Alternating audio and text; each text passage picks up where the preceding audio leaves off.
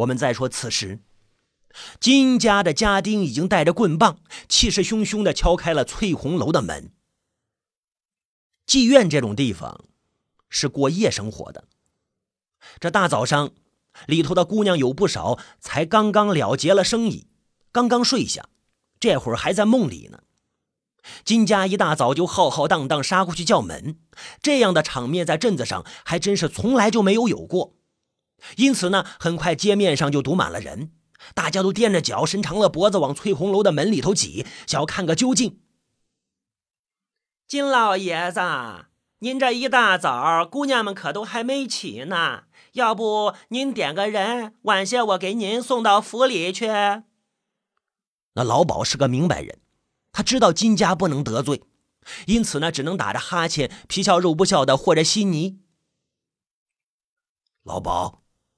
我老金一向不爱这一套，我不坏你规矩，也不做你生意。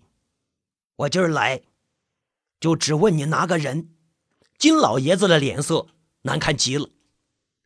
哎呦，老爷子要拿什么人呐？我这儿可全是姑娘，没什么流寇逃犯。老鸨见他铁青着一张脸，不由得紧张起来。做个是谁伺候的金拔？我就拿谁，别的话不多说。这个人我买走。金老爷子将一根金条拍在手边的桌上，目光冷得吓人。老老爷子，您您的意思是，呃，要给这个人赎身呐？老鸨见了金条，态度马上起了变化。收了这金条，这个人是死是活就跟你没有关系了。金老爷子直截了当的说道。在哪一间？我现在就叫人上去。老爷子，呃，这是出了什么事儿啊？您能跟我说说吗？这姑娘来时间不长，呃，也就个把月。她是外乡人，主动上的门说是从前在上海做。哎，我看她姿色不错，就借了个地方给她。我这儿也没有他的卖身契，我这哈哈哈哈老鸨子一看情况不对，忙不迭的给自己撇清。既然不关你的事，你就别瞎打听。拿了钱带我们去拿人，咱们的事就算了了。金老爷子并不在意他的解释，只是一个挥手，冷脸说道：“这……”老保姆听了这话，一时不知该如何处理。怎么？你还嫌这钱不够多吗？金老爷子不怒自威，气势迫人。哟，老爷子，瞧您这话说的，我哪敢呀？呃，只是这……老鸨子是面露难色。这一行有一行的规矩，凡是自己厂子里的姑娘，他就有义务要维护好。双方开始僵持。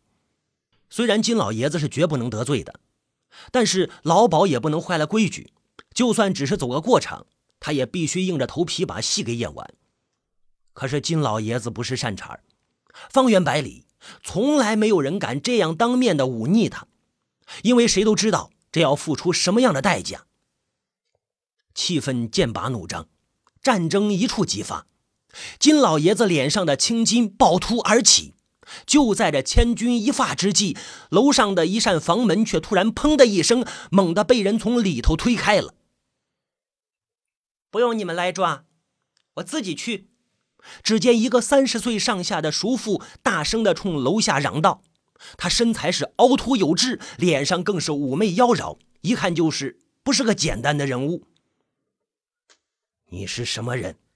金老爷子眯着眼睛望向他，眼中满是防备。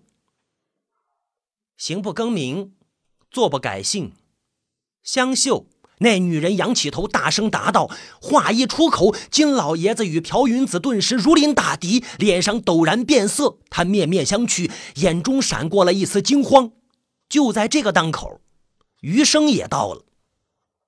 他一听见香秀这个名字，即刻像是中了邪似的，拨开人群，一个箭步冲了上去。“你是香秀？你叫香秀？不不，你不是他。”余生抓住他的胳膊。情绪激动极了，怎么？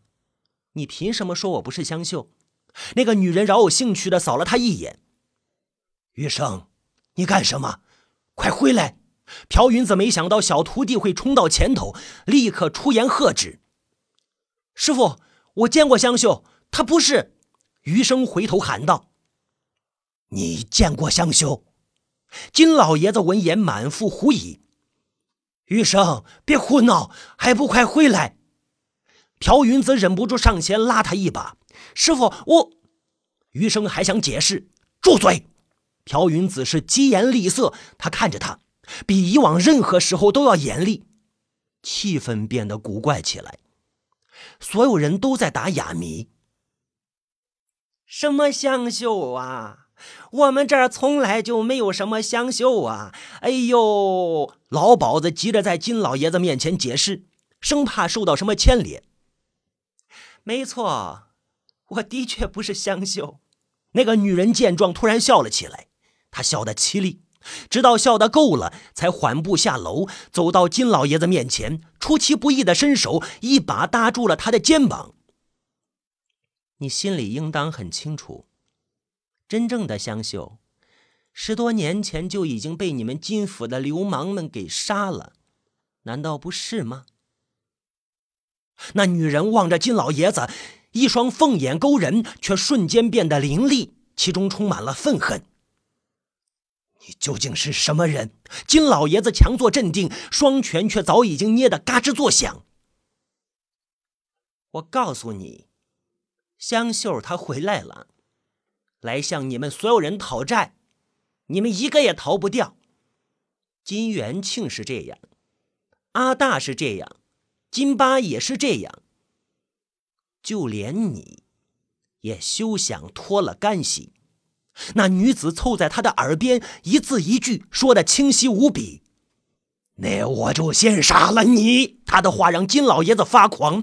只见金老爷子憋红了脸，一把就掐紧他的脖子，将他给提了起来。你说，他们是不是你杀的？你把我儿子怎么了？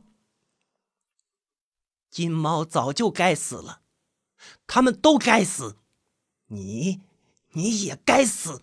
那个女人被掐紧了脖子，可是却仍然不甘示弱，咬牙说道：“你杀了我吧，你杀了我，你也活不了。你以为我不敢杀你？”他的话激得金老爷子加大了手上的力道，恨不得一发力扭断他的脖子。老爷子，使不得呀！朴云子见情形不对，立刻松开余生，上前阻止：“有什么使不得？”我今天非杀了这妖女不可！金老爷子一听儿子可能遭了难，顿时失去了理智。情况尚不清楚，不可如此，不可如此！朴云子老道劝阻道：“还有什么不清楚？他就是罪魁祸首。”金老爷子虽然嚷着，手上却还是放松了力道。情势稍稍得到缓和，在场的人无不捏着一把冷汗。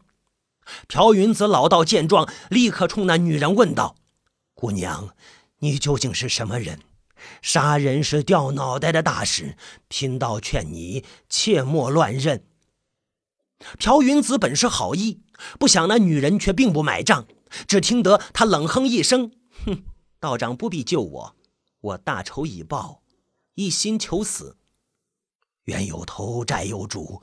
你既不是香秀，为何要替他寻仇？”朴云子继续问道。谁知道那女人却并不理睬，反而转脸转向了金老爷子，冷冷道：“好一句冤有头，债有主。金老爷子，事到如今，你是不是也该为当年的事做个交代了？当年我与你有什么事？你这毒妇！”休要诬赖人！金老爷子虚张声势，哼！你们金家人果真是一等一的无赖。都说儿子像老子，这话倒是一点也不错。你儿子金猫也跟你一样嘴硬。你你说什么？你再说一遍！金老爷子闻言不由得急火攻心。香秀的事，你自己说出来，兴许我还可以放你一条生路。那个女人望着金老爷子，犹如猫戏耍着已经到嘴的猎物。笑话，你的命就捏在我的手里，居然还如此大言不惭！我看你是疯了！金老爷子不以为然，斜眼冷哼道：“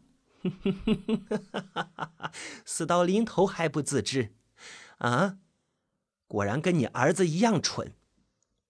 你自己看看你的右手掌心，可是乌青的。在咱们苗疆，古树遍地，你错就错在，不该招惹苗女。”那女人眸光一冷，如此说道：“你。”朴云子闻言，急忙拉起金老爷子的手细看，果然发现他的掌心早已经乌青一片。你是蛊婆，香烛店的阿大也是你下的蛊。不错，他也该死。当年的事，他也有份。蛊婆认得干脆。你究竟是何人？与香秀是什么关系？你。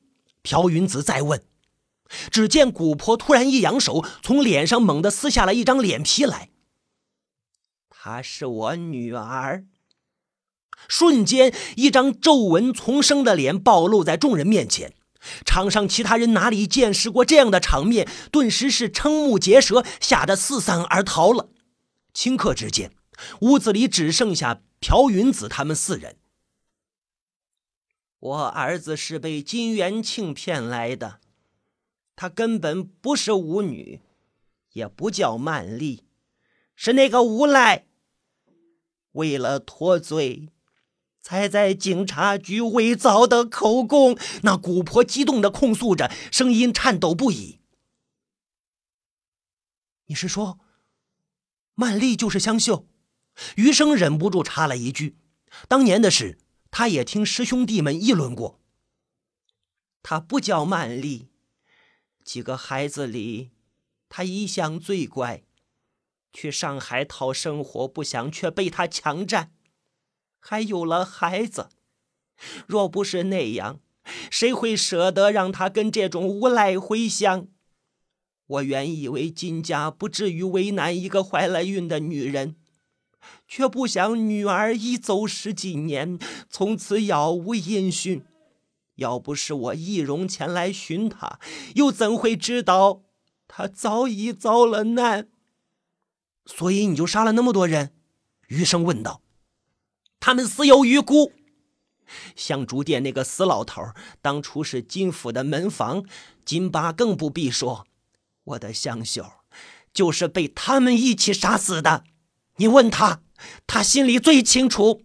古婆指着金老爷子，愤然说道：“香秀的事，的确是金家亏欠他。”金老爷子听到这里，只得点头认下。当初元清带他回来，我不反对。可是他偷偷背着元清养蛊，几次三番想要放蛊害他，我岂能容？所以连他肚子里的孩子也不放过，那可是你们金家的骨肉，都快足月了，你们就这么想要赶尽杀绝吗？香秀好好的，为何要对自己男人放蛊？若不是他丧尽天良，他岂会这么做？香秀他娘老泪纵横，为自己的女儿痛心不已。我没有害孩子，下人抓住他的时候，他那肚子已经瘪了。金老爷子辩解道：“哼，这话还是拿去糊弄鬼吧。你已经中了我的烂肠蛊，我要你肠穿肚烂，受尽折磨而死。”嘿，金秀娘说罢，便作势要催动蛊术。朴云子见状，立刻拦住他：“且慢，老爷子并非胡言。”香秀的孩子的确尚在人间，还望你看在孩子份上，留他一命。你说什么？那那孩子现在何处？香秀娘闻言果然停了下来。那那孩子真的没死？金老爷子听了也激动起来。朴云子看着他们二人急切的模样，不由长叹了一口气，抬手将一旁的余生招呼了过来。我到现在还记得很清楚。那是十八年前的五月初六，那天一大早，就有人来敲前院的门。金家少奶奶大着肚子跪在地上恳求我一定要收留她的孩子。当时我想，孩子尚在腹中，如何收留？就虚应了一句。不料第二天清早，到院开门的时候，这孩子就躺在台阶上了。当时下了好大的雨，孩子的身旁还放了一个白瓷坛，上头用黑布封着。师傅，你你这话是什么意思？余生听到这里震惊不已。余生啊！你小时候不是常问我，你爹娘是谁吗？我想，现在是时候让你知晓一切了。朴云子叹了一口气。没错，当时你不过八个月大，你母亲用蛊术催产，硬是将你生了下来，又以蛊养你的气血，故而。你十八岁之前，为师从不放心让你踏出道院一步，日日要你服用丹药，也是为了压制蛊术对你的反噬。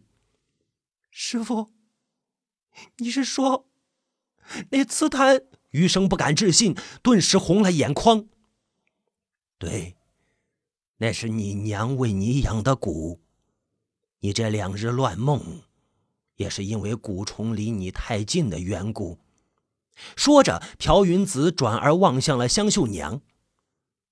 我想，他当年找贫道托孤，应当就是算准了，终有一日你会来寻他。现在，该是咱们为余生解蛊的时候了。你们说的是，带来我家那个？难怪我见那坛子总觉得眼熟，金老爷子这才反应过来，他瞪大眼睛仔细端详着余生，顿时觉得他与儿子相像极了。然而，就在他们为失而复得欣喜不已之时，余生却突然眼前一黑，栽倒在了地上。朴云子见状，立刻俯身为他把脉，结果却是脸色大变，大声喝道：“不好，这孩子今日的丹药定是没服啊。”那那怎么办呀？金老爷子听了，顿时发急，来不及了，还请老太太尽快接蛊。朴云子也喊道：“这是我女儿的蛊，她死了，我如何能解？为今之计，唯有杀死蛊虫。”老婆子也不迟疑，立刻答道。于是他们三人连忙抱起余生，赶回了金府。那黑布下的白瓷坛，承载了多少母爱？香秀为保儿子一命，以血养蛊。当朴云子他们揭开黑布的时候，无不为之震撼。满满的一坛血，经蛊术催动，历经十八年，竟还没有完全干枯。蛊虫仍旧能够以此汲取养分，为余生补养气血，是为奇迹。看来他是早就算准了，十八年后我才会来。望着坛中女儿留下的血迹，香秀娘的眼泪再次决堤。以血养蛊，蛊虫若没有了给养，必然反噬害人。为了余生，香秀娘虽然不舍，却仍然缓缓地从头上拔下银针，双手微微颤着，刺入了女儿养了十八年的这只蛊虫。一针结束了他的生命，也结束了自己与女儿的最后的关联。手起针落，只见一缕青烟从坛中升腾而出，似一条青蛇在香秀娘的肩头盘桓数圈，然后飞出了窗户，消失在蓝天之中。那是香秀的最后的一缕执念，也是他对母亲、对儿子深深的眷恋。蛊虫死后。余生终于获得了真正的自由。一个月后，卢沟桥事变爆发，日本发动了全面的侵华战争。十八岁的余生告别了师傅，也告别了过去，参军入伍，融入了抗日救国的滚滚铁流之中。临行之前，师傅终于告诉他，给他取名为生，是希望他生生不息，勇往直前，不论在怎样的逆境与艰险中，都能披荆斩棘，顽强的活下去。